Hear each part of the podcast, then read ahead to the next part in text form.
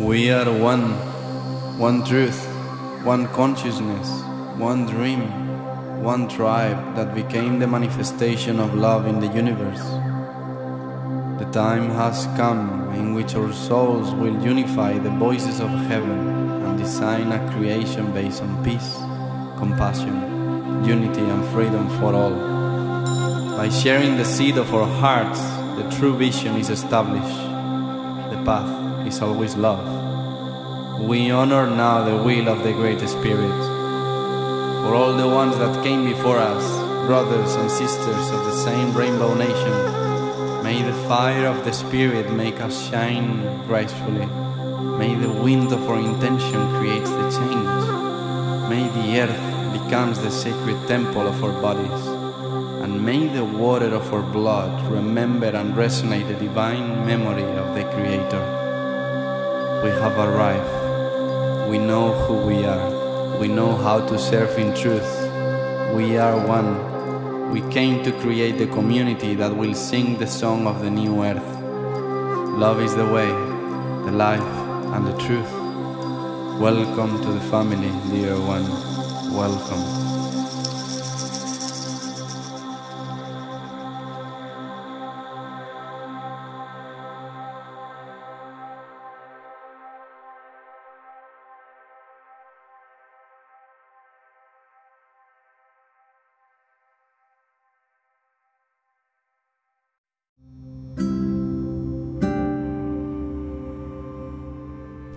You all for choosing this podcast.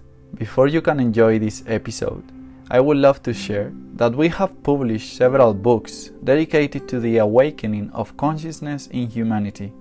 You have them at your disposal both on the website and at the link on the biography. Here we answer all questions about our existence, our being, and all life in this universe. May unity and sharing of the heart be our purpose forever, and may liberation, peace, and happiness always reign in the essence of all beings. Aho! Well, I'm here today in the present moment with Arisa and Meleio Kalani. Welcome to my podcast. Thank you so much, Siddhartha. It's such a pleasure to, to be here with you. I would love to start. Um, maybe if you could introduce us. Why Arisah? Why that surname? How was this transition into choosing a new name and align more with your higher self? Mm-hmm. Well, Arisah came through in November last year. That's on the back of uh, some mediumship courses that I was exploring. And uh, I was invited in the mediumship courses to connect more in with my higher self. Knowing that there was my higher self has a name, I just explored how I would find out that name. So the ego mind was very much like, okay, I want to work this out, being the curious being that I am, and then also the la- surrendering into trust that it'll present itself in the way it will show. And uh, the way Arisah came into being is that I was at a friend's place, and uh, they introduced me to their cat, and their cat's name was Orisa, and I immediately had like all the hairs on the back of my neck stand up. I was like, oh, there's something in this. And then a few weeks, I, I thought I've got to remember this name, and I of course then I forgot. So then I reconnected with this sister and said, um, "Could you tell me your cat's name, please?" and by the way, here's the recipe for the cake that I created that day that you asked about. And uh, it became clear that Orissa wasn't quite the actual name, and so I danced with that. And I, yeah, there's a method that I was working through that um, playfully, everything is play, looking through the, the alphabet with. Um, I'm just focusing on my knuckles and my on my hand, and uh, so the the mountains and the valleys. So the mountains like A, mountain valley mountain valley. So A B C D E F G. Uh, yeah. So across just going through the the mountains into the valleys into a mountain into a valley across, and uh, I just sort of worked out the name from there. And so I've asked Spirit, is it the first half of the alphabet or the second half of the alphabet? And so I got so this is me playing with my higher self. So, So, it wasn't it's like just dowsing and pendulum. yeah, exactly. yeah. Yeah. So if I became really clear with the whole yes and no's very clearly in my body of is it a yes or a no, and working with um, uh, muscle testing. Yes. To, and it presented in my in my body as first with like I, I the perception of movements within my heart. A forward was a yes, a backward was a no, or a coming up was a yes, and going down was a no. That was just depending on who I was working with, it seems. And then it became very clearly that yes was forwards and no was backwards. So it can present very strongly in my body. Wow. Um, That's such a good practice. it's such actually. bit, and and it's the more I trusted that this was going to give me guidance, the more it became stronger and stronger. Mm. So I invite anyone just you know trust, trust, ask, ask, you know for that guidance. Ask yourself. Ask yourself for that guidance. They're just waiting. They're waiting to for that that space that we create to mm. say, I ask the question and allow the answers to come through. And we can only we only need to ask once. yes.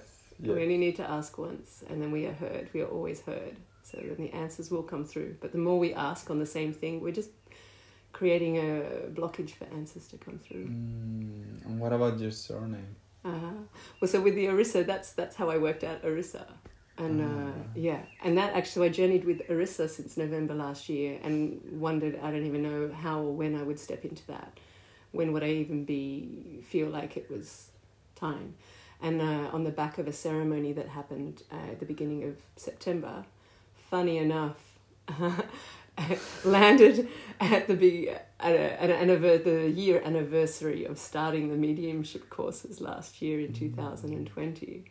Um, that was the anniversary when I was in a ceremony. At the back of that, I was having a conversation with a dear brother, and he was just like, Marion Maz, which is my previous names, Marion Maz, what, what is your name? And it was like, Arisah, I am Arisah. And I was like, wow, okay. And so I've stepped in from there since the beginning of September.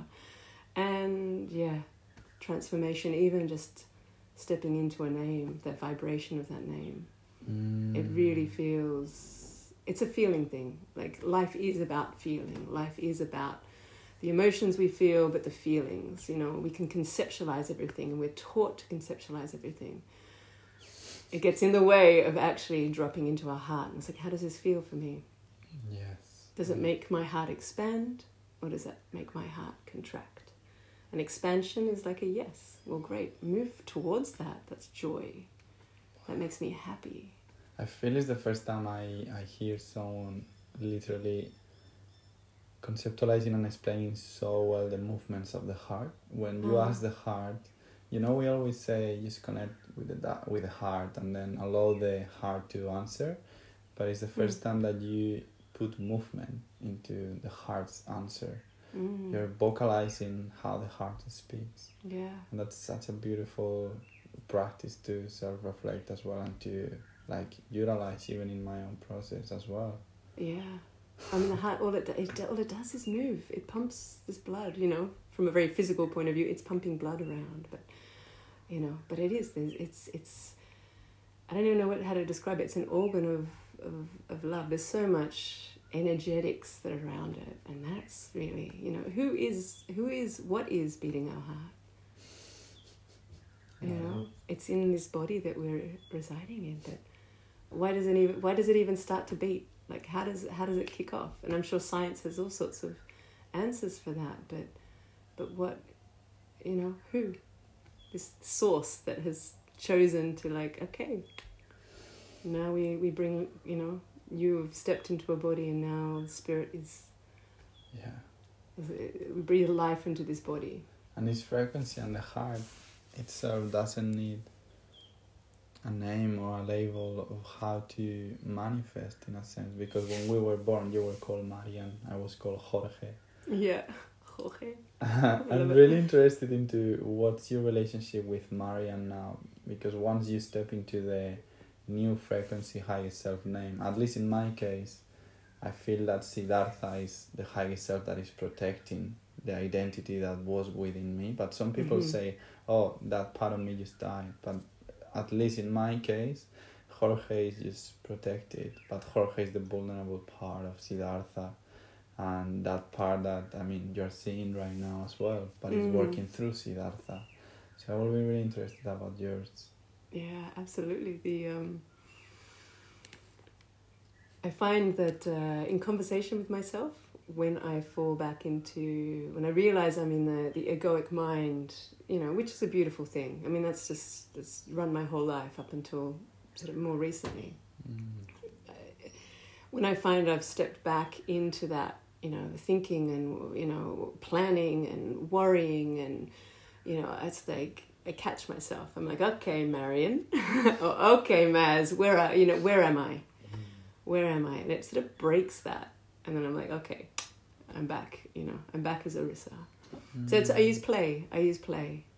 So instead of like uh, admonishing, or what's the word? Like you know, berating myself. Ah, you know, I've I forgot again. You know, you know, I'm back in the old self. It's like no, that's that's the whole play of life. We forget. And then we remember, and then we have a revelation, and then we forget, and then we remember, and then we have a revelation, and that's how we grow. It's a spiral. It's like it's constantly spiraling up. And the beauty is, even though we feel like, oh my gosh, I've just like fallen back into the pit of despair, that never happens. We never go backwards. We always spiral forwards. Even though we feel like we're falling back, we're, we're always moving forwards. And what are the the revelations about when you say and the revelation come? What the do you feel it comes. is? Oh, it's so. What it is is a return to love, essentially, and I know that's just like, it's such a, you know, pop label sort of something that you know, but it's actually the fundamental truth. There's nothing else but love. Love and fear is the two things that everything boils down to, mm. and it's always a choice: are we in love or are we in fear? So you know, it's just coming back. The revelations is like, oh wow, you know, I had that interaction with that friend, and it went sideways than what I expected it to be, and like, oh, I'm really uh, realizing I have a little bit of resentment towards that. Wow, okay, and the ego mind wants to spiral around on that, you know, and keep that alive because it's trying to keep me safe.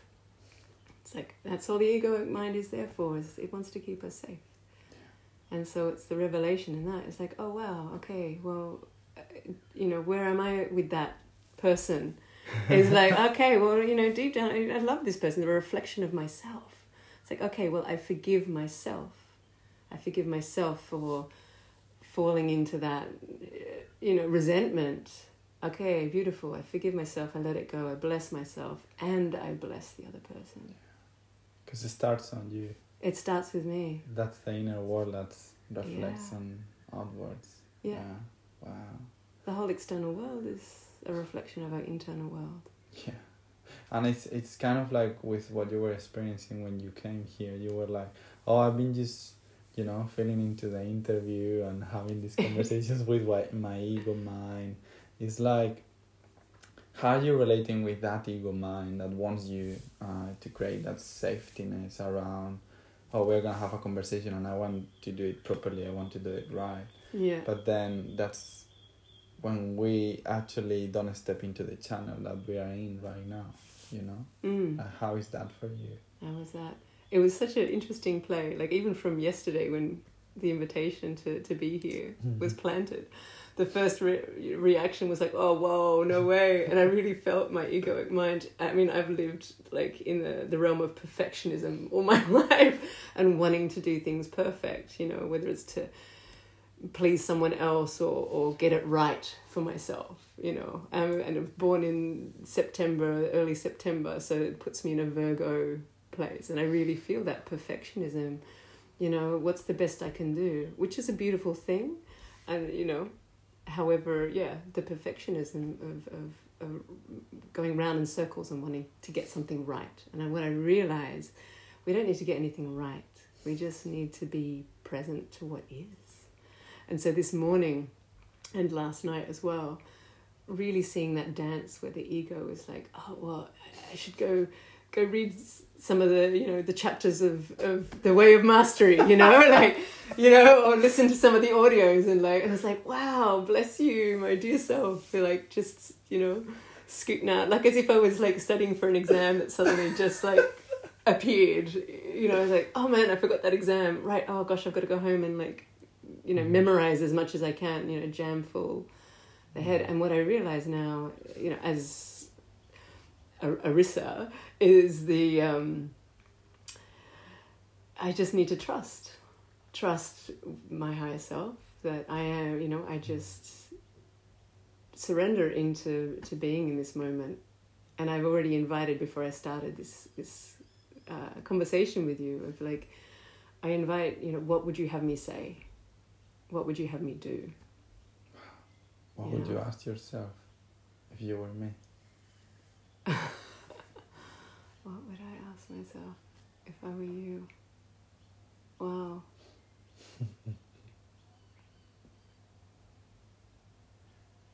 I really have no.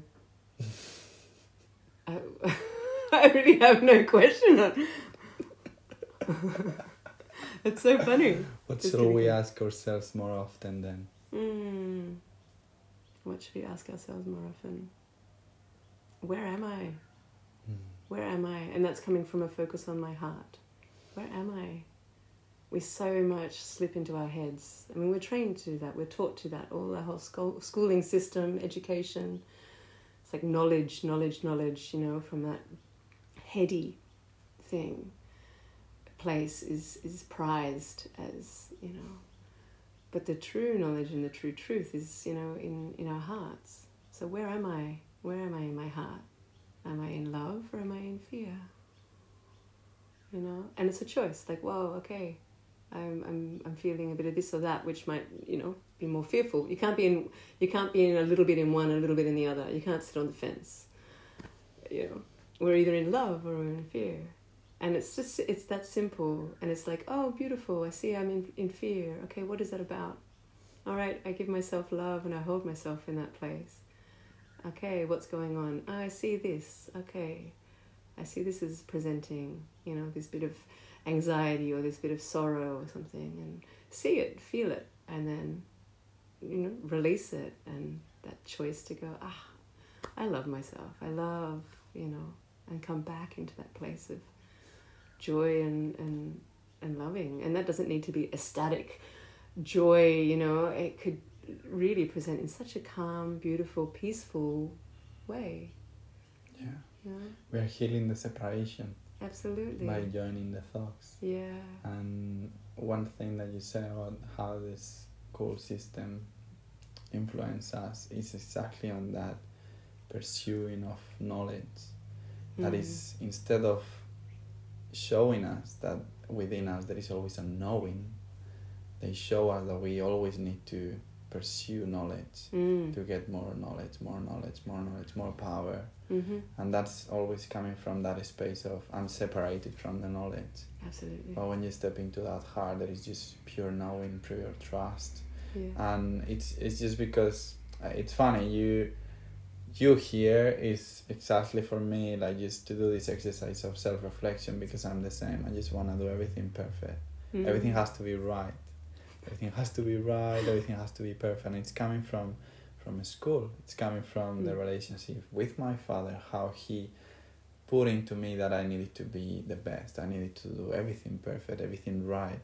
And then you looking at yourself and seeing friends and being how they were supported in whatever they do makes you feel that you don't deserve that love if you don't become perfect. Mm-hmm. But it's such a tricky game because what is to be perfect? So I just want to ask Carissa, how is that relationship with that perfection, with that pursuit of being right, and then stepping into your heart and laugh about it? I'm so glad I have a sense of humour. and also, I've spent a lot of time tantruming at the world and tantruming, you know, now with a bit more of an awakening, is like tantruming at, at, at God as well. You know, it's not all love and light, that Mm. whole roller coaster of, you know, if I'm really authentic and I, I get, there's really vulnerable moments, Mm. absolutely. And that, that play, that game against the, the push of the perfectionism and the push to be right, you know, the, very uh, black and white thinking that I sort of grew up with. That um, yeah, that I, I need to be right, need to be perfect, you know, and that came from you know, my family dynamic. I really wanted to please my parents. I really wanted to, you know, the schooling system that, you know, one teacher said, I, I got really good marks on one test one time, and then it's sort of like every test after that, she was like, you know, oh, these are good marks, but it's not as good as that first one. And it's rem- amazing what such little comments can just weave in and how it it directs our life and our thinking and and uh, and what gifts they are when we awaken to go ah unraveling that thought unraveling that belief system which is why they're there for the in the first place. You know we actually invited them in. It's the whole paradox of this life is we chose to be here. Yeah. you know and we chose to have all the interactions with the people that uh, we have had interactions with and the ones to come purely for that the playfulness of like what would happen? You know when we have this dynamic and i will be present as a teacher and, and you'll be as the student in that scenario. Mm-hmm. And i will say this and we'll just see what happens from that you know? And it's it's all a game. And so that's where my tantruming is like when i'm in the middle of something and i'm at my depths and i'm like oh man like you know heartache heartbreak you know relationship this that trying to unravel everything. And then and then going wow actually i chose this. I chose this before i landed on here. I've chosen to be here. I'm like man really? I chose to have this? It feels so painful. It feels so painful in my heart but it's the separation is an illusion. So the pain is an illusion. But it's merely just that like flag post that sign that says ah you're in fear. You're out of alignment you know bless yourself. Come back into alignment. Choose choose love. And that's not to say anything's wrong you know nothing's wrong or right.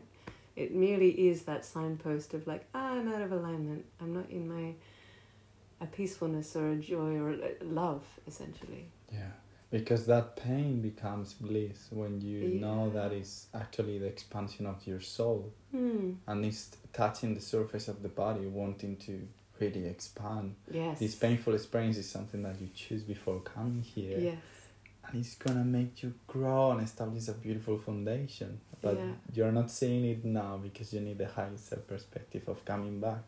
So I would love to do this exercise with you because I had a massive process on Sunday about the perfectionism and how being always right didn't allow me to feel that I deserve to receive love. mm. You know know, because it's always like if it's not perfect, if it's not of my perception of what it needs to be right, I, I don't know if I can receive it. But then when are you gonna receive it? Exactly. I, I, my dance for the last so many is actually being. I'm such a giver. I'm. I can give so much love. I have so much love to give. But my dance has been to receive, and it is exactly that. a So perception of how it is. You know how it's meant to be in order for me to be able to receive it, in order to be worthy of receiving or deserving of receiving it. and it's always coming from an old experience perception. Yes, You know, this yeah. is in the course in miracles. It's always coming from an old experience. So it's never actually your own integrity, your own heart, explaining why or something is perfect or not. It's always coming from a conditioning idea. Mm. So I did this massive process. I just went to the first moment I felt I needed to be perfect Mm. to receive that love. And I didn't even receive that love, so that made me to keep pushing to see if I would receive that love because I was just self reflecting in others because others were receiving and they didn't even making an effort. So it was Mm. always coming to are you enough? What is to feel enough? If these people is doing something that you perceive by less, that is enough, then what do you have to do to be enough? What do you have to do to be worthy? Um, so I would love to do this with you. What would you say from your Arisah, your present self, to the first moment that you could feel like this, your inner child? What will be your message to her? Because I think it's such a powerful practice. Yeah, really powerful. Um, hmm, you totally echoed my whole upbringing. and the amount of hard work I would do to try and feel worthy, you know, to try and get, receive some love, you know, from my parents or whatever, you know. Mm-hmm. yeah, and as you say, you could witness people just being how they are, and it just comes to them, and it's like, how is that possible? Hmm. Yeah. So what would I say to myself? Gosh. Because it's funny, we choose it anyway. we choose to see all of this. We choose all situations. Yeah. And now we have the love, presence, and awareness to explain to our inner child Mm. why we choose that. That's when I have felt that the integration finishes and the pattern stops. Mm. Once we bring why that happened, why did I choose it? Can I Mm. see it with the polarity of from love? Because from fear, you will always say things like, My father abandoned me. Yeah. But from love, you will say, My father left. Because it was his story, it was his dharma. Mm. He didn't do wrong to me. That's it. So, yeah, I would love for you Yeah. to, what would you say to your inner child? Why that happened? Why that happened? Gosh. Why you First saying that uh, to my little girl, and I've said it quite a few times, over and over, as many times as I realize she needs it, is that I you are so loved. You are always so loved and so held. And you are enough, just as you are. Just as just as we are, just because we walk the earth, we've chosen to be here. just as we are. We don't need to fit into anything. I never felt like I fit in. But we don't need to fit in just to be ourselves. So this little girl who was just so full of love and wanted to play and just be joyful. It's so beautiful to feel her so alive and present in my life now, more so because I've I've seen her, I've held her in that vulnerability when she was a little girl. And there was this beautiful, powerful um, process that uh, a, a dear friend who has now transitioned, um, she shared with me uh, years and years ago. She's like, hmm, have a, in your mind, have a cozy, beautiful place. And uh, mine was this little room that had a fireplace and there was a big comfy chair in there. And as myself, as an adult, I sat in the chair and I invited myself as a little girl to come into the room and just to come and sit on my lap. And we cuddled by the fire. Wow. And I just held her like I felt I'd never been held in my life, what I was missing from my childhood. I just held her and we just spoke quietly and I just whispered to her that I love her and Wow. she's perfect the way she is. She doesn't need to do anything or be anything other than who she is. It's I a know. really powerful exercise. Yeah. Yeah. Because we deserve to do that for ourselves. Yeah. We deserve to be the fathers and the mothers that we didn't have Mm. because we didn't need them at that point. We need them now. Yeah. It's us, our higher self. Yeah. And that's how we heal is when we actually be that for ourselves. Yeah. because it's not about i mean i went through a couple of years back with the unraveling of my marriage and unraveling of everything i really saw my parents and i went through rage and anger that they weren't what i needed them to be but then it you know went through that whole process to then see it's like they were just who they were and they were doing the best they could with their within their own paradigm and this is before i even knew anything about the awakening and things so it was like this unraveling of all of that. I really felt like there was so much clearing from me, clearing, clearing, clearing, that um, kept automatic kept coming back to love. You know, to just go from real anger and resentment towards my parents because I felt like I didn't receive, I realized I didn't receive the emotional support that I really needed. And that played out throughout my whole life, all my relationships. I never really felt that I received the emotional support. And I also take responsibility. I didn't know how to ask for it. I didn't even know what I was missing.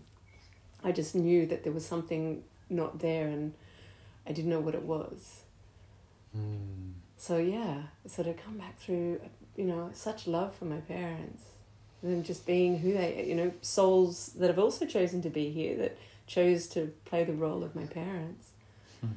and um, they're on their own journey, and so yeah. What inspires you the most about your father and about your mother separately? My father, I was, he has such a great sense of humor. and that's really you know we, we I really connect deeply with him with that and music. I grew up with such an eclectic expansion of music. My dad very much a jazz man, but just from his travels in the Caribbean, coming back with you know vinyls. Like he has such an amazing vinyl connect, collection of all sorts, and I grew up listening to all of that. I also grew up listening to you know the humor of Bill Cosby you know, Mm. who it's such beautiful, you know, clean, fun, hilarious humor Wow. that I realize, you know, people taint it now because of whatever revelation, you know, things have come out. But still, like, you know, the essence of a man, the essence of a woman, like, yeah, we could we could hold people responsible for their choices, but ultimately, it's like they're learning. Like, man, he's on a big journey of learning. Like anyone's on a big journey of learning. How do we of remembering. of remembering, you know. Yeah. Uh, so yeah, it's it's it's so it's it's just so interesting when when things present in adult life and throw you back to memories of childhood that are so nourishing. You know, I used to sit and listen to Bill Cosby for hours. I used to know all the vinyl, like I could just recite all the comedy sketches and things. I still can for most part. All these things, and that's that came from my dad. That came from my dad. What about your mom? Absolutely. My mum. My mum is a uh, comes from Dutch lineage. Very strong uh, women in my family. very much doers. Very much get things done. So I grew up thinking that um, life is about doing. You know. Mm. So in and I've learnt more now of the balance between all of that and surrendering into receiving um, the spark of like uh, uh, inspiration and then flow into the you know supporting that to happen. So that's when the doing comes in rather than Mm. waking up and in a space of anxiety and like oh okay i need to make a list of things i need to do and then like you know life came became about ticking things off a list. And i see so i say that because i see that reflection of myself in my mum. Um so and yeah so i see that as a gift as well and also beyond deep down beyond all the you know the practical stuff that she runs her life with there's so much she's such a big hearted woman like unconditionally so Wow. you know and yeah, yeah. i find I, and and not see like not seeking the um the uh, acclamation the the uh you know the the rewards like she doesn't give in order to like i hope people see me doing this or doing that you know. She just gives. She just uh, you know she's been very much in the the realm of nursing and then into working with children with disabilities you know since i was you know 13 14 or something like that. And then i that's been my journey as well of, of, being in service as well in a lot of my the chosen occupations that i've danced through. Ah, um, right. Yeah so that I know, really this- see you in so many ways. um, because this exercise, like every time I need to come back to love, I just ask what, the, how this situation is inspiring me, or what is inspiring me about this person. Mm. Because it will surprise you how much everything changed. It's just that question, because it's like getting inspired is getting into spirit yes literally and then the strongest situation the most painful situation if you ask that it changes everything. How is this situation is inspiring me? Even if you go through the deepest pain you're gonna always say this this is gonna make me stronger or this pain is showing me this or this is inspiring because i didn't know i could go through that and look at me i'm here now.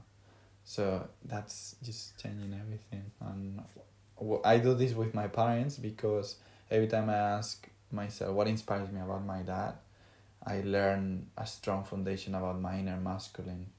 And every time I Mhm. ask about my mom, I learn a strong foundation about my inner feminine. Because they, they Mm. raise us and we choose them for a reason Yes. as well. So we just have to dig all that layers of conditioning and perception and find that integrity of the heart as well. Yes, So very much so. When did your process of awakening started? And how? And how?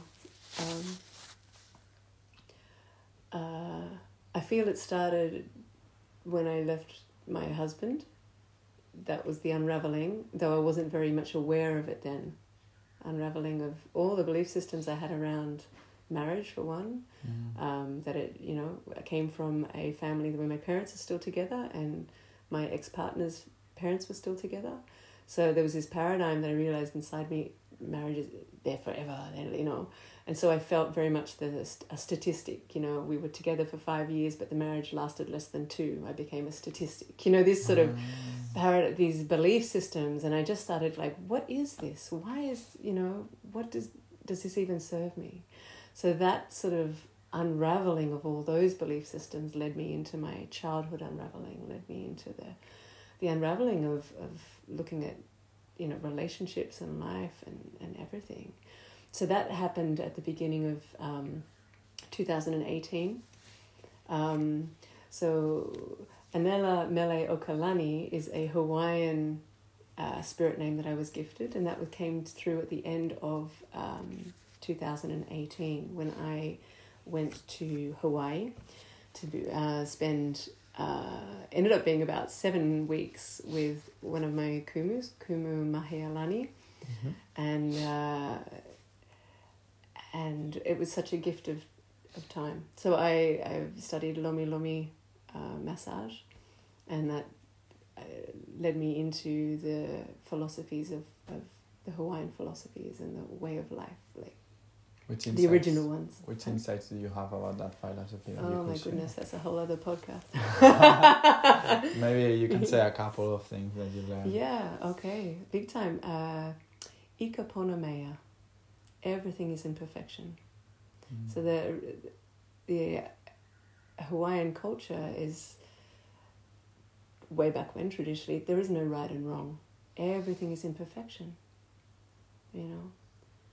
So every moment, every interaction, every event, you know, is just happening. And I'm going to skip to the way of mastery here as well. It's like uh, all events are neutral. Everything just unfolds and, and happens. Whether we witness another brother or sister, like human being, doing something, it's just an event, it's just a thing. What happens is then we attach a perception, oh, that's a good thing, or that's a bad thing. So that's sort of the more Western sort of thinking. If we jump back to Hawaiian culture, it's like, ah, there's just an event that's happening. Okay, but I have this emotion coming up. This emotion makes me feel a bit, um, er, you know, I, I don't, something doesn't sit well with me about this event. Okay, well, I can go and have a conversation with that person. Perhaps that's it's it's come up between. Can we move forward through something like this? You know. And so ikaponomea, all is in perfection, right time, right place, right being. So all is in perfection. It's funny And- because it's kind of like in space perfection or imperfection. Aha. You know what I mean? Or imperfection. yeah. Yeah, yeah, Everything is imperfection. yeah. Or imperfection. or imperfection. But everything is, it's in that flow. Yeah. And if we, um, so if everything is imperfection and I've got a, a disagreement, say, and I, not even the word disagreement, but that energy of there's something that's a bit unal- uh, misaligned uh, within with my interaction with someone, then I have a conversation with them. If that doesn't quite work out, we can't find a way to see eye to eye and move forwards. Traditionally, we could take it to the village, the Mm. community, you know, and say, ah, you know, like maybe the chief of the village or, or, or someone or the medicine woman or however it works, could you support us in moving forwards with this? And the real ho'oponopono, which we hear a lot about, in Hawaiian culture, what that traditionally was, was some people come with a mm, disagreement or something, they bring it to the village, the village all sits in a circle, and then we hear the two people speak to what is. Every, they receive each receive an opportunity to speak, a bit like a talking stick. They get to to share what it is from their perspective.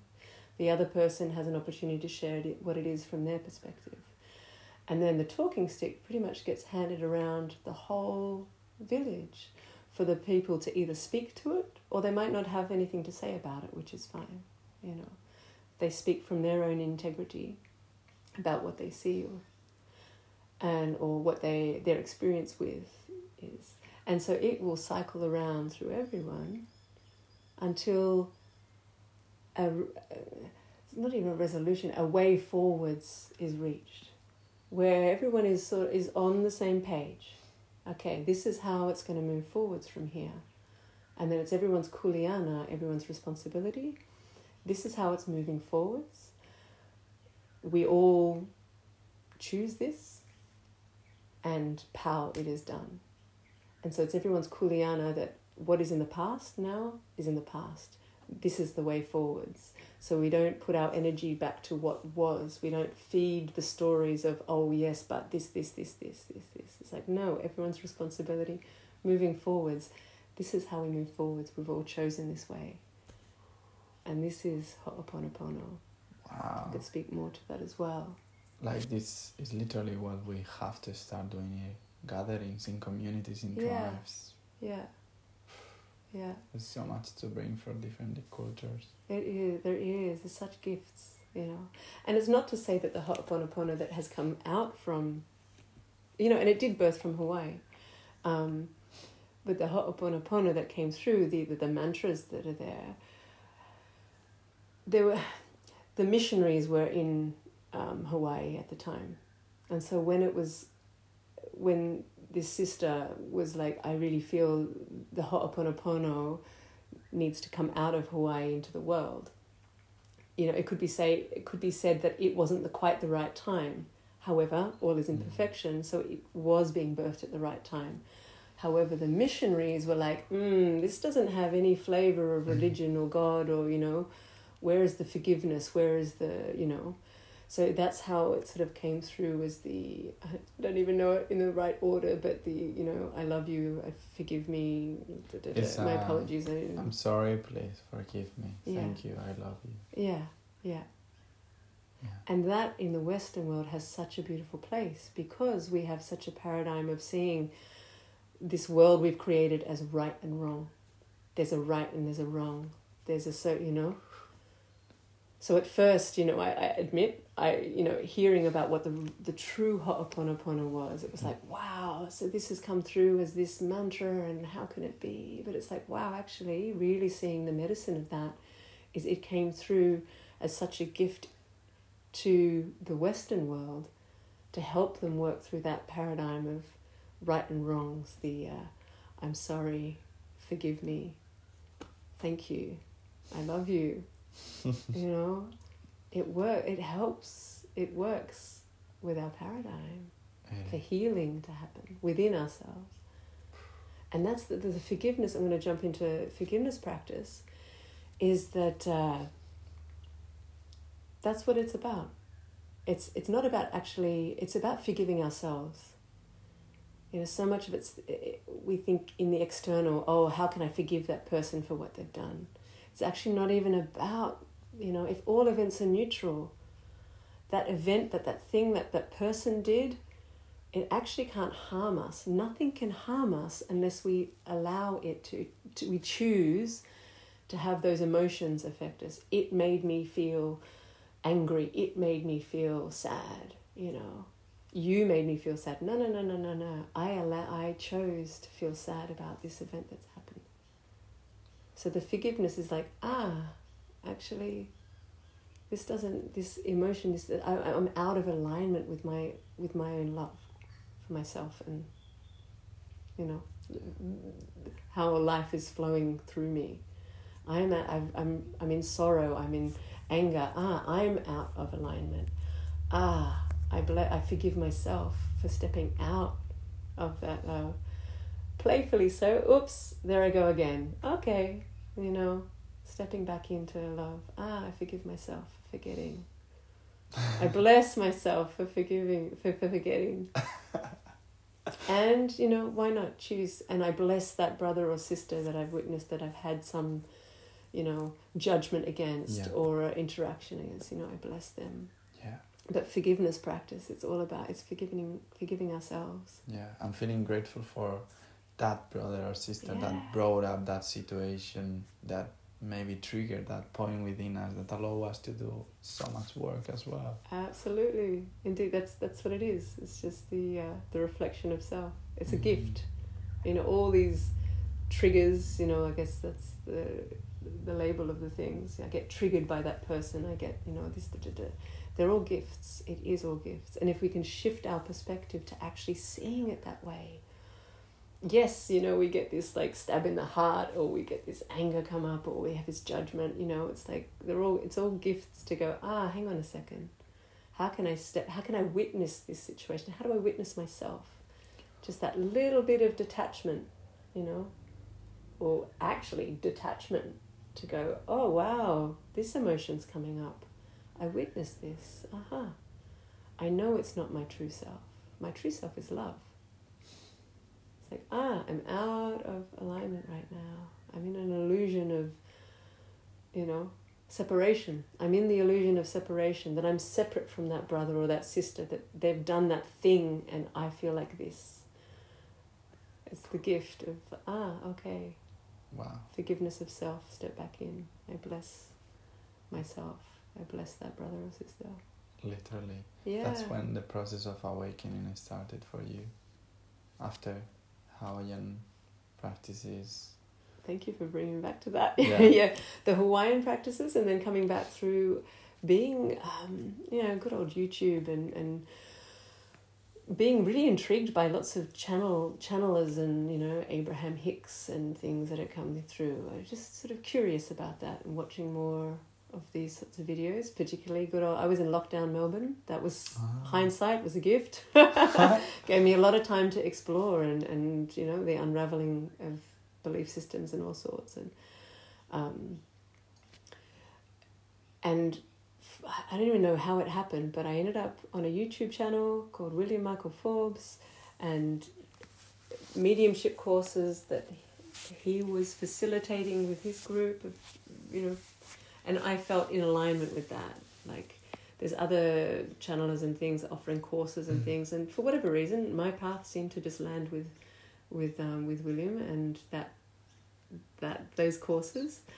And so that was the September of 2020 um, I wrestled with this thing. Like I was like ah do I jump in? Do I not? Do I do you know In a mediumship. in the mid, yeah, do I actually commit to these? You know, it's like it's all in Canada and then like all the funny times landing in Australia. I'm like, well, I'm in lockdown. What else do I have to do with my time? Why not get up at two a.m. and be on a call, a Zoom call with people across the world? And so I was up at all hours of the night just Wow. doing these courses for like nine weeks straight because it went from me gifting myself this mediumship 101 course for my birthday that sort of made me just go just just jump in and do it come on to the minute i started i'm like i'm booking the second course and the third course that ran you know consecutively it was like it doesn't matter it's not about the money it's not about the money that's just an energy on yourself. energy. Absolutely. I suddenly felt like, whoa, this really calls me. I don't even know why, but I'm curious, so I'm just going to go and jump in for the ride. You allow yourself to receive it. And money is the best way to allow yourself to give and receive instantly. Absolutely. Yeah, yeah. So in that course or courses, what do you get that we could listen by your sharing and utilize in our path? Hmm. That we're never alone. This mean, you know, like we're never alone. We have our higher self with us. We have a whole crew of, you know, angels and guardians, and you know, and we can actually see that as separation from ourselves. You know, I have these angels and I have these guardians and I have these, you know, and then there's the ascended masters working with us. But you know, it's all we're all fractals of one. We're all fractals of Abba. We're all fractals of God, Source. You know, whatever we want to call it, we're all just fractals of it, and we're all, you know, in the famous words of Ram Dass, guiding guiding each other home to love. You know, and so yes, I was. That was the big thing. Like, wow, holy, we're we're never alone, all the way through my life. You know, when I felt all these moments of being alone.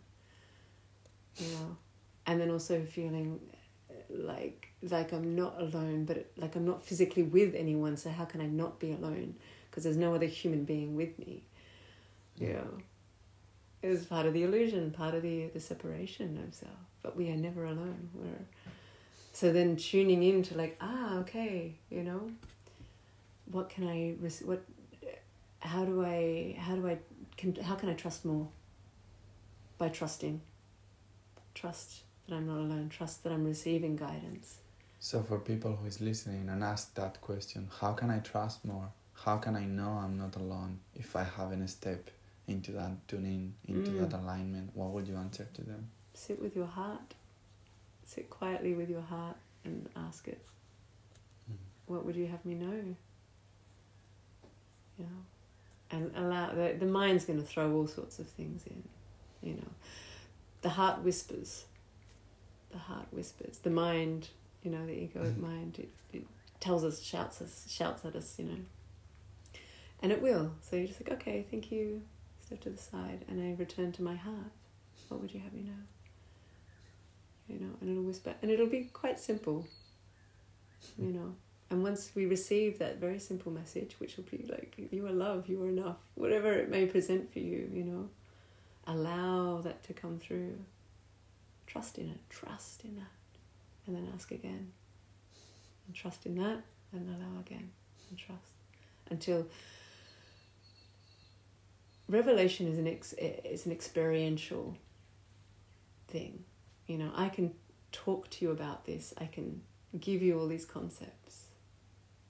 But revelation comes when you have those aha moments like, oh my goodness, like I feel that in my body. I get that in my heart you know that's when things started happening for me it was like whoa i really receive this i really understand this through the mediumship courses we were playing with um playing. It's all play. But we were playing with um you know inviting uh, um beings to to be in our presence. And uh, the first one so this is jump back to the rest of my story early part of my story i sort of stepped into some religion religion christianity just to explore it looking for connection looking for answers. And then came out of that feeling quite jaded and i went through a massive period of my life where i was like no one say the word jesus to me no one say the word god to me and this was all internal i wasn't saying it out loud but i pretty much turned away from anything when i heard that you know jesus being talked about or god being talked about Mm. And then one of my first partners, he was talking, he came across books where it was talking about Jesus being a man. And I realized that, like, what, Jesus is a man? Like, you know, this concept from Christianity, you know, there's mm. this. Mm. being that's hanging up on a cross everywhere you look in a church, you know, all these imagery, you know, it's sort of put on a pedestal, this iconic thing. Like, I never even saw him as a man you know, and it was like, whoa, okay, Jesus is a man, you know, this unraveling of all these things. And slowly and slowly, I was like, okay, cool. This is curiosity about Jesus, curiosity about God. Maybe there is this. Maybe I don't need to even call it God. I can just like source this energy. Like I feel something vibrant from life, from plants, from you know the ocean. And so that led me to say the the mediumship courses where we were um, sensing energies, mm. bringing in an energy. I was like, oh, okay, who are we going to bring in first? This is, you know, interesting. And of course, the first thing they say is, we're going to bring in Jesus. And I'm like, no way. I lost myself. I was like, what? this is ridiculous. How on earth, you know? And I was so nervous. It was so phenomenal. Like, looking back at my, like, the head, the mind trying to get this concept, you know, of this person who I had basically rejected, you know, person, this being, this, you know, this energy I'd rejected, to suddenly going, whoa, that's the first person we're going to apparently call into being. I just want to interrupt, like, because it's, in the end, Jesus is representing the masculine So it could be Mm. that like something going on with the masculine and straight away a spirit just guide you to yeah, you need to hear this. absolutely The masculine representation. absolutely. Because where you presented and came through for me, How it was. uh, the the heat, the warmth, the energy that like so uh, the love. I have no, never felt love like that in my entire life. It was this warmth. It was this just all encompassing. I just surrendered into it. It made me cry. I didn't even need. I didn't even want to cry. It just made me cry. It overwhelmed me with this beautiful feeling of love, being held. You know, it just and with sensing energies, you can say step forward, step back, step forward, or step right in. And when I said, okay, you know what, step right in, and I felt this energy to step, move right into the center of my being in my heart, Mm. and the the energetics, the warmth, the just. I don't even know how to describe it. Of just this surrender, this. I, yeah, I was like, whoa, okay, brother, whoa. like it really that experiential like revelation of like, okay, this uh, this is this is real, and I'm doing you know inverted commas. This is this is real. Everything I see with my eyes, you know, I, pertains to like a separation of things, and I'm like, ah, something. There's so so much more to life than just what we see with our eyes and what we hear and all our senses there is is, is this energetic you know this is. This whole connection this whole play this whole game which is all guiding us back to love Yeah. yeah, And it's very yeah. inspiring as well for a man to listen to that from a woman's perspective because for me Jesus represents the masculine mm, and it's how I feel the woman, the divine woman, welcome him is by that love, presence, mm, warmth, and Yeah. awareness as well. yeah. It's i would say it certainly has it's just understanding it now is as you say the divine masculine. From that experience it's really supported me to open my heart more and more to the masculine you know, and um, so much healing has been happening, you know, allowing the, you know, the ice to melt from, from the back of my heart, you know, the receiving side, by allowing myself to step into connections with people, and it's not even, you know, it's like intimate connections. It's just connections with strangers, with, with, with people that I'm developing friendships with but it's it's the seeing my pattern of often wanting to run away because of you know, mm. that's how I felt safe. Okay, this is getting a bit too intense. Run away, step away. But to actually stay in that in that space and trust and be vulnerable and allow, Mm. particularly with with the men that have been in my life, and to stay open hearted, and to stay open hearted to receive. That's been massive. so, you know, that's been my little journey recently. And, you know, it's it's clearing, it's clearing all the all the beliefs and all the everything that I had just accumulated from my whole life. Like I've walked 44 years on this life of this on this earth. 44. 44 years. Yeah. Yeah, it's and and so that I've got that amount of life to of belief systems and everything to clear and everything. And yeah, I can clear it in a heartbeat.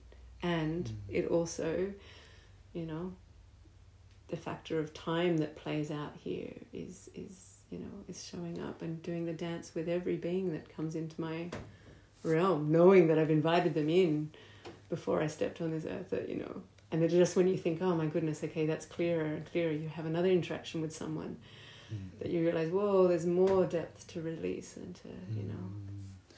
So in 44 years, what would you say to the 25 years old person in front of you. Mm.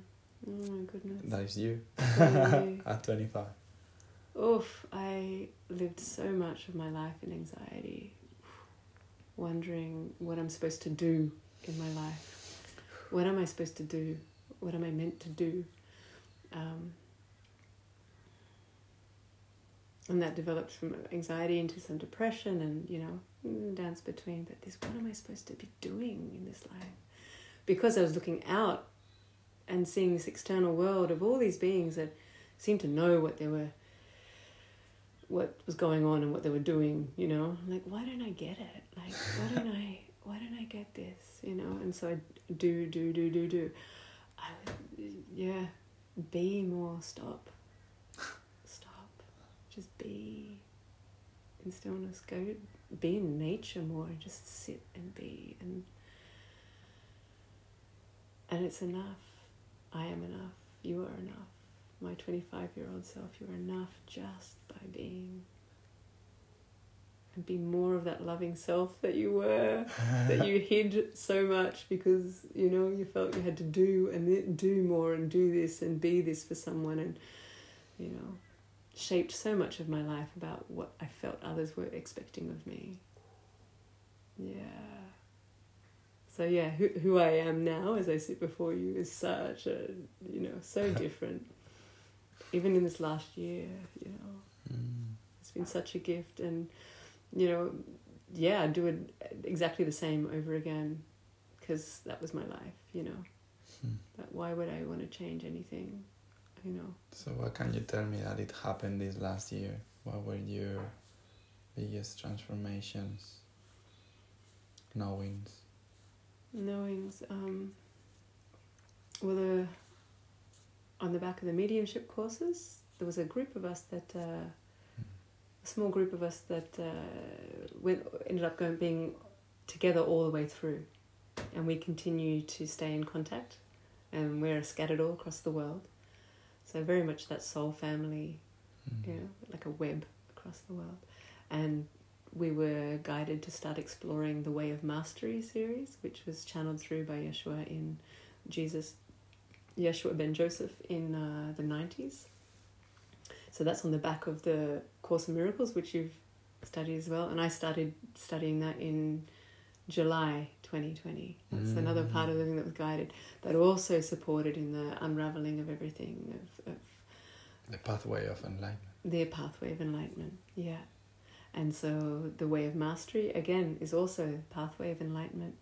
Just it's all same same but slightly different really.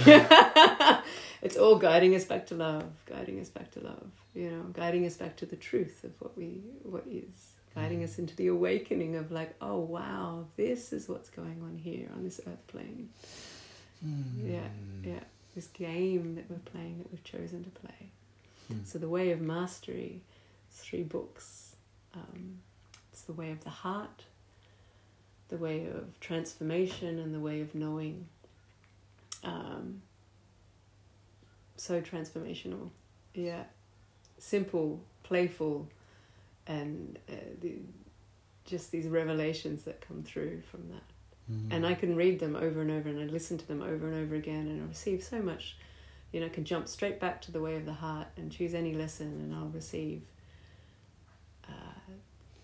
more insights, more depth and thing. It's Yeah. just the unraveling. It's just the unraveling. Yeah. Because that what happened with the Course in Miracle when I started reading it, I was like, it, it really seems that I wrote this book. Mm. Like everything I'm reading, it, I promise you, it's like I'm, I'm writing it as I read it. yeah.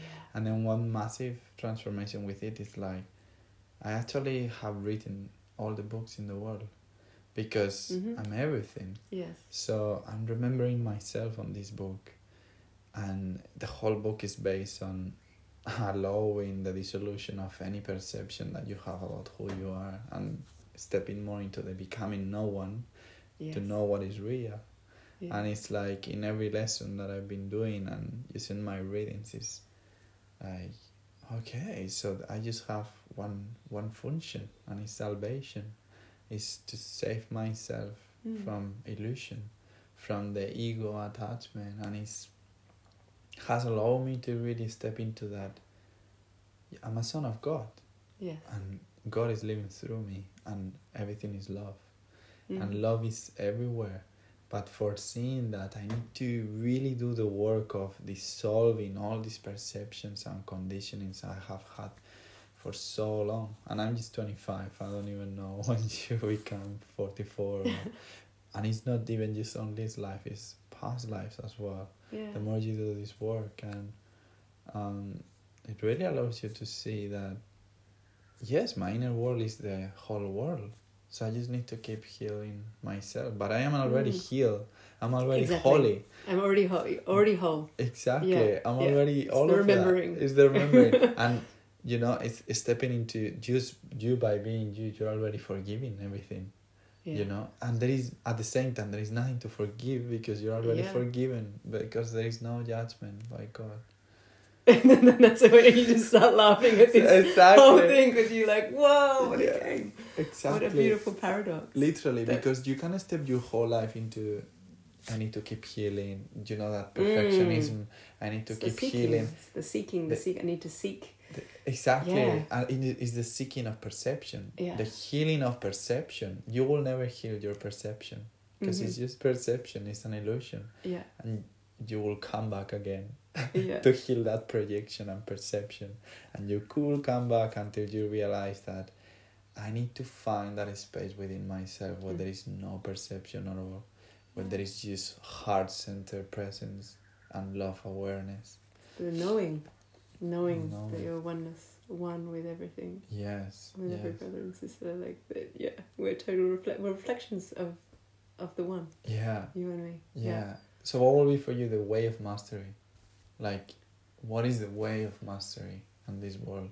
How do we master ourselves? How do we master Yeah. the God within? I want to speak to first your choice of word of doing the work. Mm, And it gets used a lot. And it, this is also going to lead into the way Yes, of mastery thing, but doing the work, like, it's such an energy around it, you know, that in that sense where we're like doing the work, you know, for some people it might be like, oh, well, you've got to turn up from nine to five and then you've got to put this hard work in and, you know, and sell your soul and you get a few gold coins from someone that allows me to pay rent or pay a mortgage or feed my family to work, work, work, work. What I'm finding is, you know, it's been reflected back to me as well that, you know, work could be, you know, someone says, oh, it's actually me just being, doing the service, service to, you know, service to love, service to the remembering, you know. And wh- how I also feel of it is, it's, it's the allowing. It's the, it's the showing up. It's like, whoa, actually, you know, I feel it. I feel that this needs uh, my attention, or I would benefit from this attention. Or there's, you know, something to receive from this, so I show up to be present in that. So some people might say, well, that's work. And I think, well, that's the allowance. It's the surrendering into showing up to be there. Wow. Also knowing that time doesn't exist. So it's like, well, now is the moment. I feel that this is an inspiration to sit with this thought that came through or this emotion that came through. It's like, oh well, uh, you know, I've got these agendas to do. I've said I'd meet that person for coffee and things. So maybe after I have coffee with them, I'll sit with this feeling. Or I've got to go to work and I've got to, you know, show up and I've got to do this. So maybe when the weekend comes, you know, then I'll sit with this feeling. It's like, you know, when the boss allows me to sort of have a time off, you know. And I echo the words of Yeshua here through the way of mastery. It's like, you know, if you're too busy, if you're too busy to, to sit with what is, okay. you know, no one's going anywhere. Holy Spirit, time is eternal. Like, you know, it's like it'll just sit there until we choose to just go, okay, no, I'm showing up in this moment now to just sit with this. Thank you so much for that. And so the way of mastery, allowing, surrendering. And it is that concept in our brain just goes, whoa, hang on, like what do you what even is that? You know, I've got all these things to do in my life, you know, all these obligations, all this responsibility. And what I'm finding is the more I surrender and allow in the moment to what is and trust, everything is taken care of. You know, I get I, I show up in the now, I receive the I receive what it is to I am to receive and then suddenly, okay, now oh I'm gonna go off and I'm to, to connect with that person or show up to do this or you know, hmm. make a raw cake for this person, and you know, and and you know, spend the time putting love into this thing, and you know, and then time doesn't exist because it might take hours to create something, or it might take moments. You know, Yeah. if I'm in love, then doing it with love, then you know, time doesn't matter. This beautiful thing that I realize is um, this also comes from the back of the um, Hawaiian uh, philosophy that my kumu was sharing. Kumu means teacher, by the way. So kumu mahalani, Ku- kumu Mahialani. She's actually walked the rainbow. She transitioned earlier this this year, but she's very much present with me as Wow. well. And it was such a gift then to also go spend time with her in, in 2018 and receive such, you know, living in aloha, living in the love, just in the flow, really showed me how life can be. Life is how life is meant to be. Inspiration comes, you act on that inspiration in that moment. And then when nothing's going on, rest. Rest. Until the next inspiration comes. We're sort of trained to like all right well there's nothing happening. Well uh, what can i do? All right i'll read a book or i'll um, uh, fill my time with doing doing doing doing. Sit rest allow the heart to go ah a book. Yeah oh that book. You know delve back into that or you know ah some music. Rest until the inspiration comes. Yeah. And i realize i'm losing my train of thought with all these uh, beautiful things coming through. You're never losing. Never losing, never lost, Beautiful just different paths. Um, so my time with my kumu in Hawaii, and I'm just doing the little backtrack here. Ah, yes, thank you. when I was asking her, this is even a few years before, when I first met her, I was like, what am I supposed to do with my life? I was still in that seeking and still trying to work out, well, what, am I, you know, what should I do? And she's like, well, you know, a fish is a fish, a fish is in water, you know, birds fly because birds fly, grass grows because grass grows, you know. I'm like, okay, I don't really get all this. so I'm a human, you know, I'm a human because I'm a human. It's like, you know, and what I started to get afterwards is like, follow your joy, you know. A fish is a fish swimming in water because it just is. It's not thinking like, oh man, you know, what am I supposed to be doing? You know, what am I supposed to be doing? Maybe I should be flying instead of swimming, you know. It ah. just is. It just is. And on the back of that, a beautiful revelation came through is like, a fish is in water. And I was like, wow, a fish is in water. Okay, if love is all there is, then I'm always in love like a fish is in water. I'm always surrounded by love. I am love. I'm drinking in love with every breath, every in breath, every exhalation. It's all love. So then the stories can start in the mind. You know, I have this relationship with this person and they've in my life I'm full of love and then they leave me and I'm like I've lost my love, you know, and as you said, you never lose anything. Well oh, it's always love. It's that gift of like, okay, you know, that that love for that person never leaves. They may physically leave, their mind and their body leaves that presence, but your love, love is eternal you know, that whole dance of people come into our lives, people leave our lives, and sometimes they spend a moment in our lives. You know, there's you meet a stranger in the middle of nowhere, and then suddenly you have this revelationary like moment with them with a few words, and then they're gone. And then we have relationships that last, you know, five, six, ten, twenty odd years. Know, and then transformation happens in they go. You know. If you learn to listen to everything, everything is the message. Yeah. That is stranger. Like every time I find a stranger, I just listen because I know it's a spirit. I know it's God. Yeah. Everything is God is speaking to you. Yeah. Everything. Mm. How a dog look at you is God. Mm-hmm. How the crystals is weight filled on your hand is God. Yeah. It's wow, such a beautiful reflection that you did about how we are in love. Yeah. Like a fish is in water. Like a fish is in Ah. water. That helps me conceptualize it. You know, because yeah, I mean, I get into these funks where I'm like some man, some you know, like you know, heartstrings pulled and things like that. You know, and that's I forget. You know, that's the forgetting, and I'm in all of that, and I'm in all the heartache and the pain and the you know, and all the past um, relationship stuff that comes back up to be seen and things, and then I'm like, okay, clearing that, you know, healing that, forgiving myself, releasing that but yet still in the now moment is a connection with some brother that you know I feel a heartstring pull. I'm like, ah, oh, hang on a second, why am I, why am I here again, Maz? Marion. oh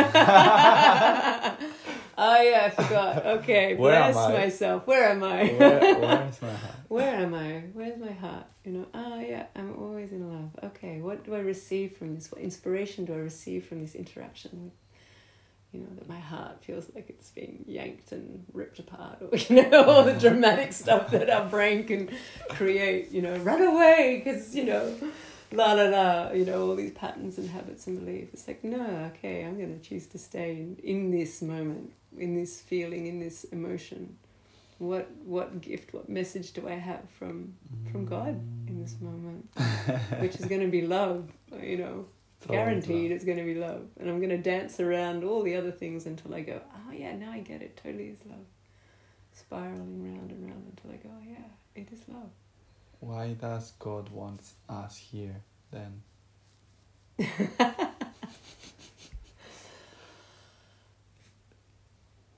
what I'm realizing, well, this is my own feeling, I guess, you know. We're here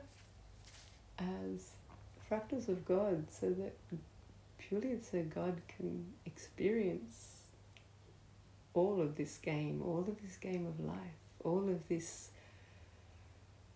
dance with love. You know, if everything is love, then every, you know, every emotion is actually birthed from love.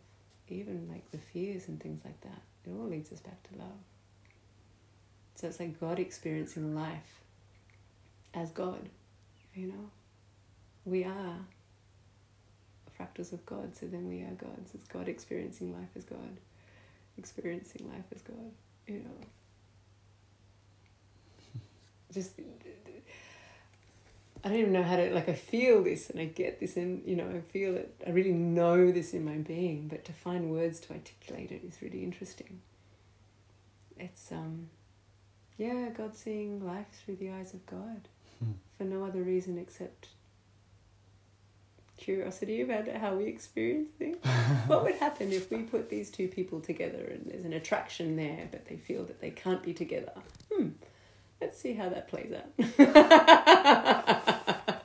you know, or this person who, you know, is just such self loathing and hatred and, you know, and like how they dance through the world, mm. you know and how they interact with people and, and their beliefs and how that shapes their external world, you know, like, oh, self hatred. Oh, wow, they keep bringing in experiences that reinforce that feeling to them. Oh, how, how interesting. Mm. You know, and you realize, like, our personalities, you know, it's just a fabricated sort of thing.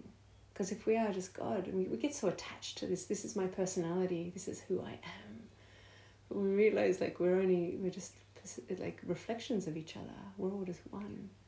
It's less about the attachment to this is who i am and how i am and you know the individual and how i present in the world you know. And then become less attached to how my life rolls out you know so yes if i've and i've been in that space of self-hatred and you know the anxiety and the depression and the like why am i here? Let's just take myself off the planet you know. Mm. all of that that whole dance has played out several times in my life you know. And i've never been i've never had the courage to actually do it. It's very courageous i think of someone just to go it i'm is. done you know. And it's also their you know there's their choice even before they landed on the earth They've mm. already chosen, like, okay, I'm going to do this dance, and I feel like I'm going to exit by my own means. Yeah. And however that plays out, you know, for them, the revelation perhaps comes when they get to the other side in spirit and get and go, oh my goodness, I realize I'm one. Like I was never alone, you know. I'm actually love, you know, all the things that I felt was not with me in life were always with me. I just had the masks on. I just chose to stay in that space of forgetting that whole life. Mm. choose to be in that um, self hatred or you know sorrow, and you know, and then we just bring those experiences back in. You know, the energetics of put, what we put out comes back to us. Yeah. So if we're in a space of love and joy, you know, more and more of that experience comes to us. We are dying every time we breathe in different dimensions. Every time we have an accident, we die. It's just that we keep experiencing the the dimension where we live. So it's something I've been reflecting on a lot. Like even when you say by our own means we can kill ourselves and leave this dimension and mm. transcend. At any moment we are always dying. We are always, you know, when we have an accident, we are attracting that accident Yeah. because could be by us signing the contract this date i will live in this form or yeah or heart attack is the same it's all heart as we're deciding because it's the heart the one that knows Yeah. so if you're creating all the world that's the thing like with the course in miracles i feel that the biggest thing for me is starting to really see that i've been living always believing that i was adapting to the world Mm. but it's actually the world adapting to me Yeah. because it's my inner world you know and it's your inner world so it's everything is happening for you Yeah. not to you It's that mind blowing event when you just go, whoa, is that really what's happening? It It's exactly what's happening. it is So why not choose love and choose joy and choose bliss and choose these moments, regardless of what's happening around us? And you know, people saying, "Why are you so happy?" It's like because I choose to, because I know and I understand the energetics. Of it'll bring more and more of that energy to me. yeah, The people that I'm to to learn from, yeah. the experiences, we have the free will and free will and the yes. understanding of polarities and duality. Even if this life is about the non-duality of everything is one, we need duality to choose Yeah, to have preference for the light or for the dark. Yeah. And with that, I wanted to ask you, what do you feel then about the suffering in the world and all the darkness? Why that is needed then for you and for God? if all events are neutral, so Mm. we come from that place, then it's all it's all in the dance of remembering that we are love. So all the suffering in the world doesn't actually exist, it's all an illusion. literally. Yeah, yeah. And so yeah, it's an interesting thing to dance with when you you know um, see what's happening in the world at the moment with the whole you know virus thing and people living in fear. You know, so they're choosing that, but it's choosing the illusion of it. We have to spread a new virus, love. yeah, it's happening. It is. It is the vibration out Yeah. there. You know, and also, you know, it's. I grew up watching television and you know the advertisements of you know the famine in Africa and you know and all the, you know you're seeing kids with bloated bellies and crying and things and you know it really really affected me as a child like all these sorts of things you know and you know with such compassion I say this is is that understanding that everyone has chosen their path before they even land here on the earth plane Yeah. you know. And so all our beautiful brothers and sisters, you know, across the whole world, choosing choosing their Yeah. their dance this lifetime on the earth plane. And it's the thing, like babies that are born in Africa and they die by a disease in one year. Uh, usually people ask why that happened, Mm. and I feel it's just because the soul needs to experience that in Yeah. order to come back and experience another thing. yeah. And it's exactly what you say. All the suffering in the world, it's ironically happening because of you and your perception. Yes. because you're creating everything around you and the more you reject it the more the the less that you embrace it as your own light because you as light being you as source you just have to integrate darkness Mhm. if light is not able to embrace the dark dark is not gonna do that for the light yeah. so that's a big work i've been really journeying deep and deep in with plant medicine Mhm. I've really seen how there's two there's duality, light and darkness, and then once you have that, in a sense, it's just perception, but it allows you to choose and have a preference.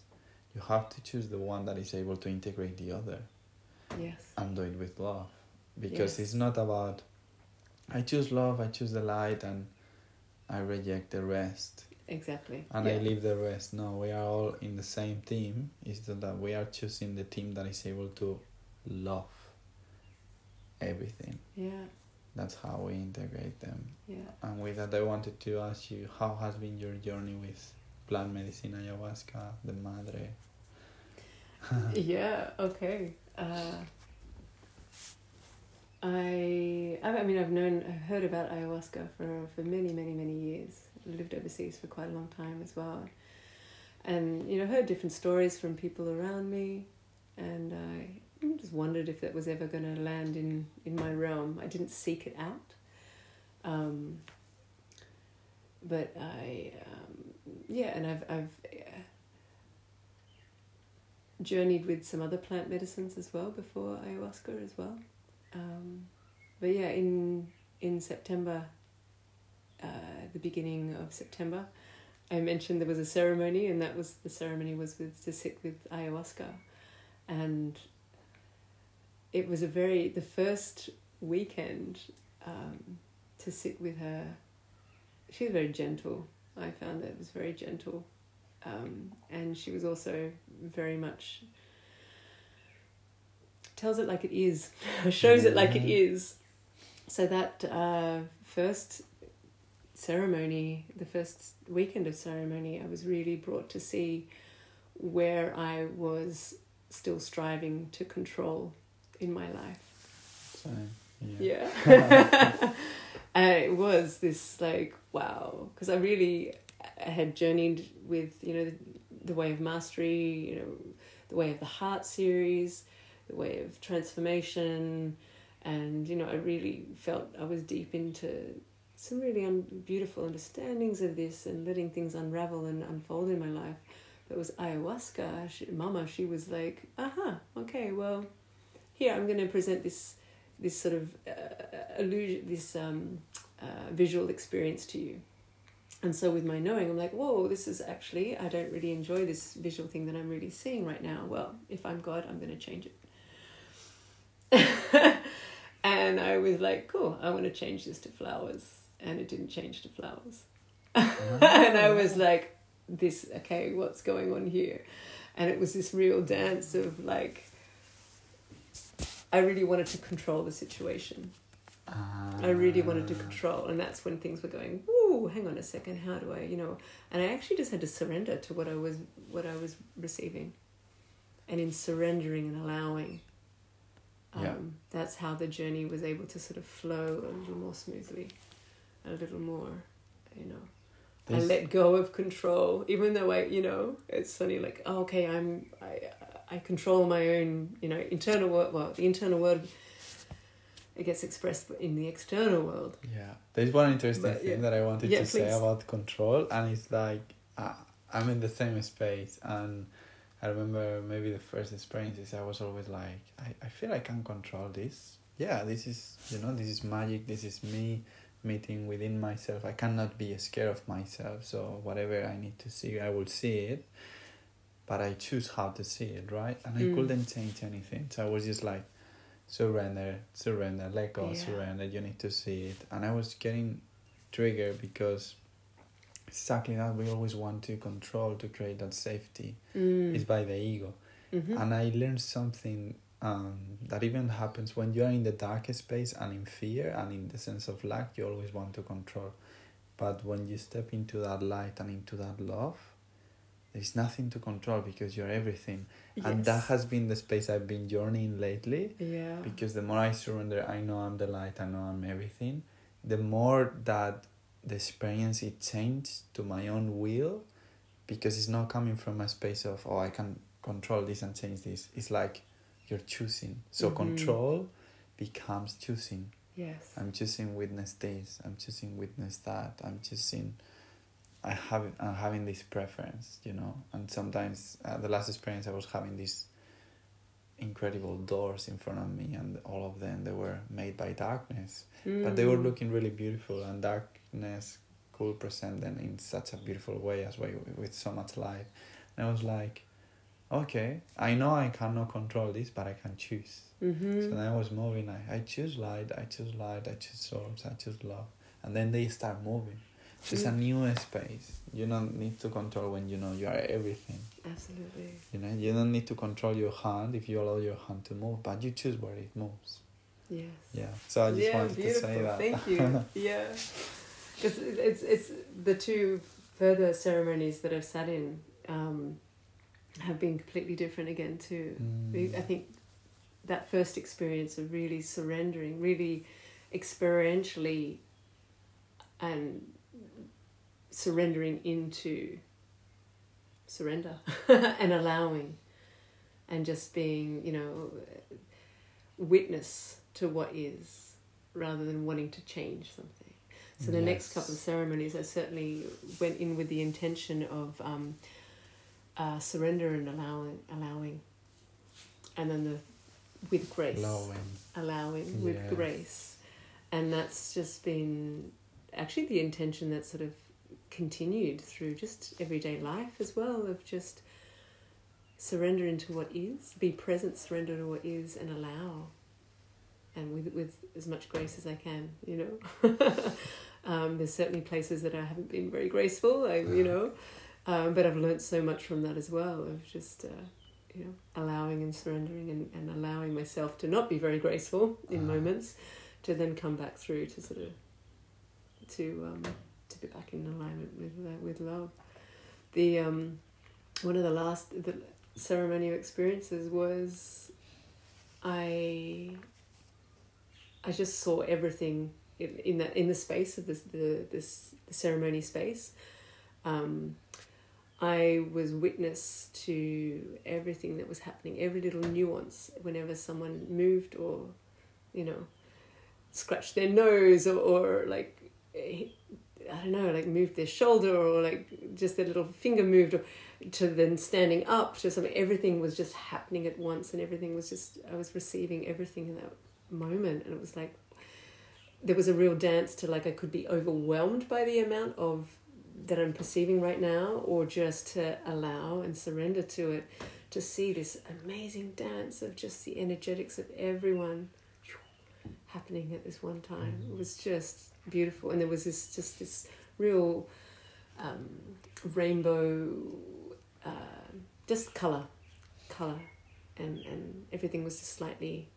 Um, uh, not geometric shapes, but ev- things were just slightly different. I could see everything just slightly differently. But it was such a beautiful experience. And then when I closed my eyes, I was still very present and I heard everything. So again, I was witnessing to hearing all the sounds when people were singing. You know, I, I, I was in the songs and hearing.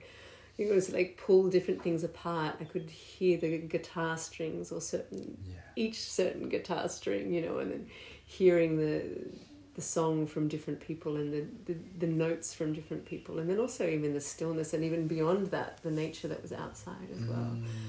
it was such a remarkable feeling of um, oneness i guess. Really that moment of oneness of like wow. Yeah. it comes from yeah that surrendering and allowing. So yeah life has certainly changed a lot um, surrendering and allowing whether it's with plant medicine or whether it's just you know the the, the way of mastery teachings the course in miracles teachings is, Mm. is really allowing myself the curiosity and playfulness of seeing life differently Mm. And how you how do you allow yourself to receive now? how do i allow myself to receive um, I have a lot more stillness in my life. Uh, that's not necessarily to say that I, you know, sit still for, you know, twenty minute meditations and things, and and you know I do do that most days. But there's certain times that life is in flow, and it could just be a moment of stillness in, you know, walking down the street and just take a step, it's a step, and just be very present with my breath for a moment. You know, it could only be maybe just one inhale and one exhalation, but to be very present with that brings me back into a oneness, brings me back into the alignment of Ursa. It's like, yeah, Wow. yeah. I would love um, ending the podcast uh, one by knowing exactly the surname, like your surname, what it means specifically, Ah, yes, yeah. because you didn't say it. Yeah, and I realized also with Arisah, um, the gift of that name that came through with Spirit.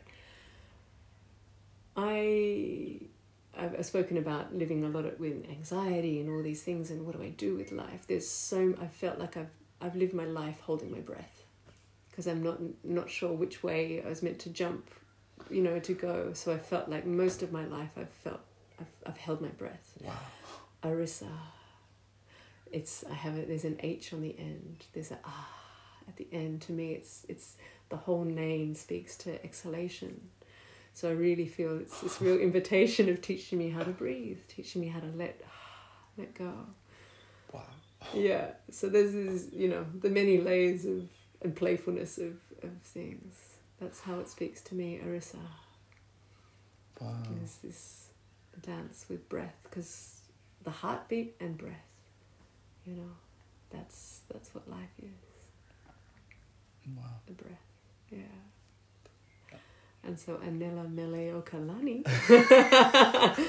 I was Say like, that nice and fast. how can I say that? Because I just forgot. I just learned it for the beginning. yeah. So Anela Mele Okalani. Anela. The beautiful thing about uh, the Hawaiian language is it's it's so poetic, and there's um, they don't have many. Um, oh, what's the right word for it?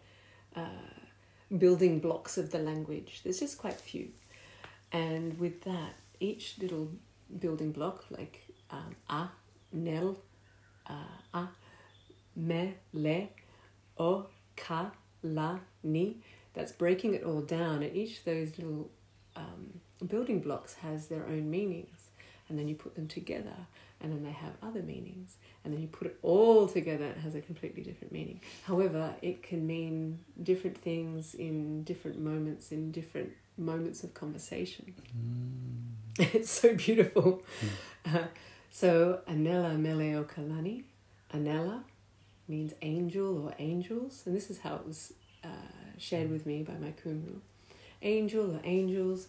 Mele is song or, um, in truth in words, and Okalani is heaven or the heavens. And so it was gifted to me like this, and it's like, well, how would you share your name then? And so the way I share my name is Anela Mele Okalani, the angel that sings the songs of the heavens. Wow.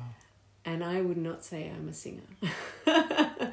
so when I say the sings the songs of the heavens, what feel what lands with me and what is coming into being in my life is speaking my truth. Speaking my truth. And that's an invitation to everyone It's the song of the heart. it's the song of the heart. Thank you. Wow. Yes, it's the song of the heart. My heart. What what truth does my heart need to share? Mm. It's different to the truth of anyone else's heart. It all comes down to love, but Mm. each of our truths. That's what we're here to speak. That's what we're here to sing to the rest of our brothers and sisters walking. You know, and Wow. when we sing our truth, when we speak our truth, it's that invitation to others. That vibration is felt. Mm. That vulnerability to speak our truth, or that courage to speak our truth. And uh, that energy affects others, who then may feel the courage and that inspiration to be in that vulnerability to speak their truths as well. We And- allow others um, giving them permission to do it. Yes. Yeah. And that's how we're transforming the earth. That's how we're all coming into the vibration of love, that playfulness, that How- oneness. Wow. How or what is the song of the new earth then? It's love, baby. you know, and, you know, wh- what is that? What is love as that concept? What does it feel? What does love feel like to you? And it brings us back to our heart. You know, we have all these concepts and labels that we we have constructed this earth with. Um, but the new earth is love, and it's not a concept, it's a feeling.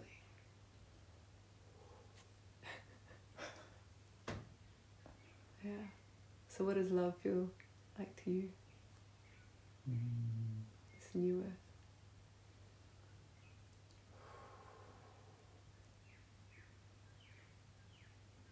It feels complete, calm, quiet a space of birds singing and just laying down on the earth, knowing that everything is completely okay, Mm. that everything is fine, that anywhere you look at, you find love, you find God.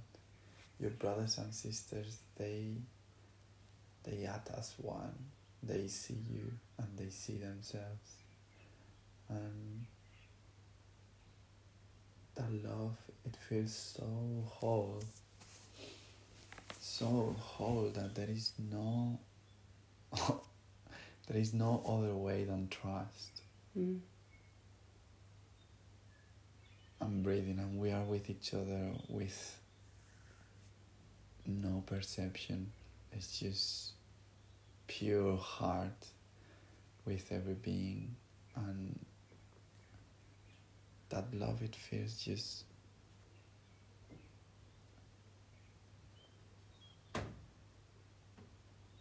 so expansive.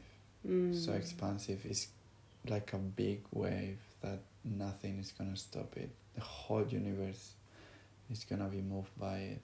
It's, it's what it feels in my heart. It feels that this is happening all we our brothers and sisters are joining for a massive wave that is, is just changing all the lifetimes all the timeline is it's a wave this love it feels like a wave that is coming back to God for real.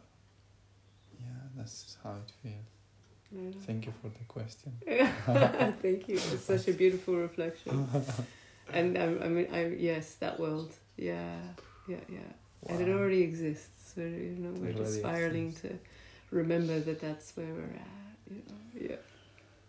Oh, wow. It's already here. It's those, you know, Earth is just catching up. The Earth Yeah. plane, us, us humanity, dancing that way. Wow. How can um, the tribe can connect with you if they would love to connect more with you? Yeah. Um, so I'm on Facebook under Arisah, A R I S A H. Um, there may only be one of me, but Anela Mele Okalani. It'll be written, I guess, in the podcast. Um, and uh, yeah, connect with me that way. And I, I haven't yet set up a new website, but that's coming. Mm. hmm And you know, I'm quite happily give my phone number out as well if people want to connect with me via Signal or Okay. You know, yeah, they can contact well. you through yeah, Facebook and then yeah. And I was gonna say, I, I would love if you could give us a message for the future generation because I, I see you as the mother. I see you with Maria's energy, and that embodiment, and I feel that we are stepping into embody the ascended masters and hmm bringing our teachings all together. We are Buddhas, Krishnas, Christ, consciousness just walking on this earth when we step into that. So will be the message from our mother for the generation that is coming, for my kids, for maybe your kids? Mm. Do you feel it's coming through? Trust your heart. Mm.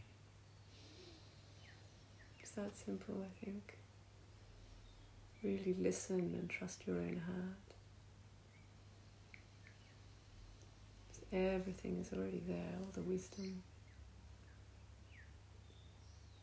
And I know I say this as if I know it, but I'm still also remembering, you know. The, the master, the master is a master because he knows he's always still a student. you know, that's a true master.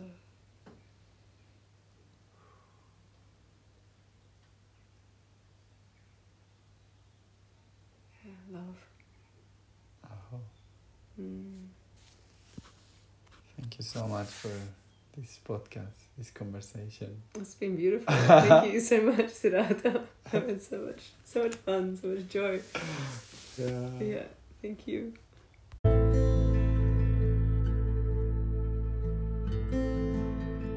Thank you very much, family, for listening to us, feeling, and living with us this experience to remember who we really are. If you want to support us to bring more content, examples, and incredible people to this podcast, you can contribute by sharing with your family or community the episode, meditation, or guidance that inspires you the most. And if you also want to support us to continue in our purpose, you can offer a donation that will help us continue with what we are most passionate about. You have the link in the description of the episode. I love feedbacks and we are always available to receive you or offer other ways to participate, such as sharing messages and personal questions from the community and the podcast. We are one. Let's make our prayers heard. God bless us.